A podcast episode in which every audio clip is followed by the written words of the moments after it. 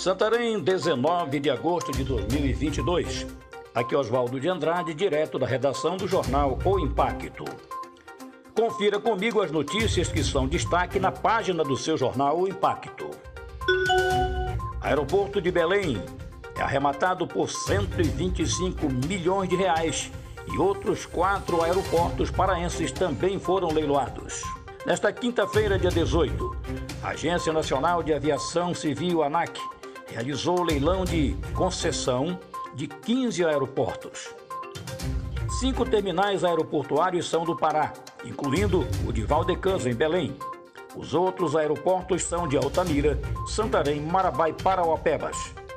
As empresas Socican e Dixie Empreendimentos, que formam o consórcio Novo Norte, arrematou o Bloco Norte 2, que agregou o aeroporto de Valdecans, em Belém, e o aeroporto Alberto Alcolumbre, em Macapá.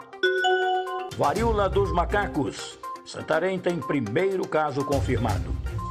A Secretaria de Saúde Pública do Pará, CESPA, confirmou nesta quarta-feira, dia 17, o primeiro caso de varíola dos macacos em Santarém, oeste do Pará. De acordo com a secretaria, o paciente encontra-se isolado em casa bem como toda a sua rede de contatos. Acompanhamento e monitoramento dos pacientes são feitos pelas secretarias de saúde municipais. A CESPA ressalta que os casos confirmados são importados de outros estados e que não há transmissão local. Advogado culpa INCRA por bloqueio da Transamazônica.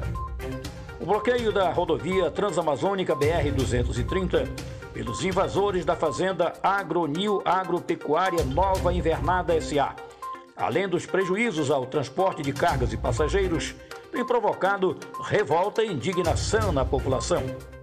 A manifestação que acontece no trecho entre os municípios de Uruará e Medicilândia tem como pano de fundo um absurdo que estaria sendo cometido pelo Instituto Nacional de Colonização e Reforma Agrária INCRA conforme expõe o advogado Luiz Fernando Lázares.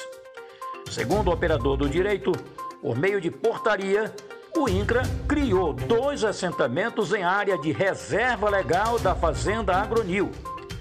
A região de mata nativa, que por força de lei esteve preservada durante décadas, foi invadida em 2006. Para mais notícias, acesse www.impacto.com.br. Um ótimo final de semana a todos, até a próxima e muito obrigado.